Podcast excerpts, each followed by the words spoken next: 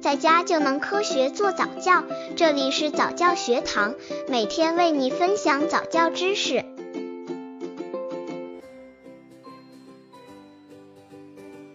十一个月宝宝早教亲子游戏五，宝宝做小蹦床游戏。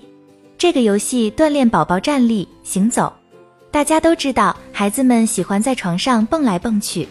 事实上，小宝宝们也喜欢这样做，而且这是加强宝宝下肢力量，让他学会控制自己还不太有力的双腿的好方法。让宝宝竖直站在床中央，用双手小心地支撑住宝宝身体两侧，帮助宝宝跳上跳下，举着宝宝离开床，然后让他直立着陆。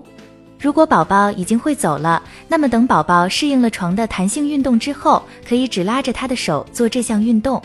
其他有意思的游戏，让宝宝两腿前伸坐在床上，用双手拍床，让宝宝随着床轻轻弹起落下。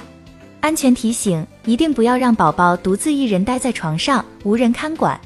刚接触早教的父母可能缺乏这方面知识，可以到公众号早教学堂获取在家早教课程，让宝宝在家就能科学做早教。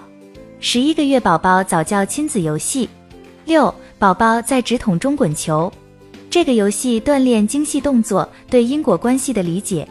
用大拇指和食指夹住小东西是精细动作的发育里程碑之一。一旦宝宝学会了，他就会不断的想要做这个动作。这个游戏最适合已经学会用手指摆弄东西的宝宝们了。和宝宝一起坐在地上，告诉他怎样拿着纸筒的一端斜着立在地上。拿一个球，让宝宝看着从纸筒的上端放进去，然后让他看纸筒的底部，瞧着球滚出来。球滚出来时，宝宝会兴奋地笑起来呢。妈妈也可以把纸筒的底端放在一块大积木或一摞书上，好让宝宝更容易看到球滚出来。也可以让宝宝自己把球放进纸筒，然后示范给他看怎样调整纸筒的倾斜度，让球更快或更慢地滚出来。